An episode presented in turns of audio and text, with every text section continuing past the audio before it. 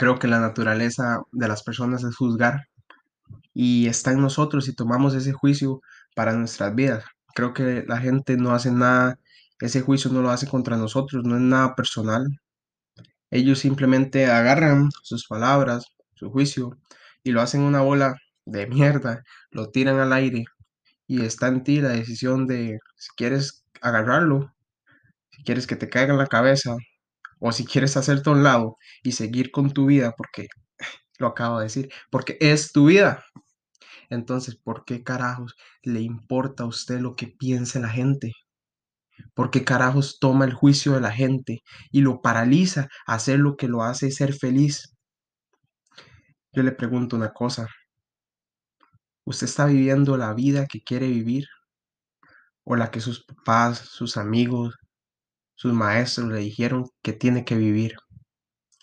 Profundice, cuestione, mire para adentro, obsérvese, no se juzgue, no se juzgue.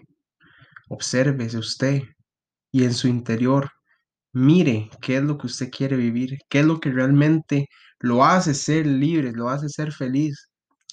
Y pregúntese, ¿estoy viviendo la vida que quiero? ¿O estoy viviendo lo que mis papás dijeron que yo debería hacer? Está claro que no debemos olvidar que mi libertad termina donde empieza la del prójimo. La libertad tiene límites, sí. Pero son nuestros límites porque es nuestra vida, conscientes de respetar la libertad del prójimo. Entonces, con esa pregunta más que profunda, más que difícil de contestar, y que solo usted sabe la respuesta, solo usted sabe si está donde quiere estar. Y si no está donde quiere estar, solo usted sabe si está haciendo algo para cambiarlo. Lo que sí puedo decirle es que no puedes esperar a que el mundo, el mundo cambie para usted, a que el universo confabule a su favor.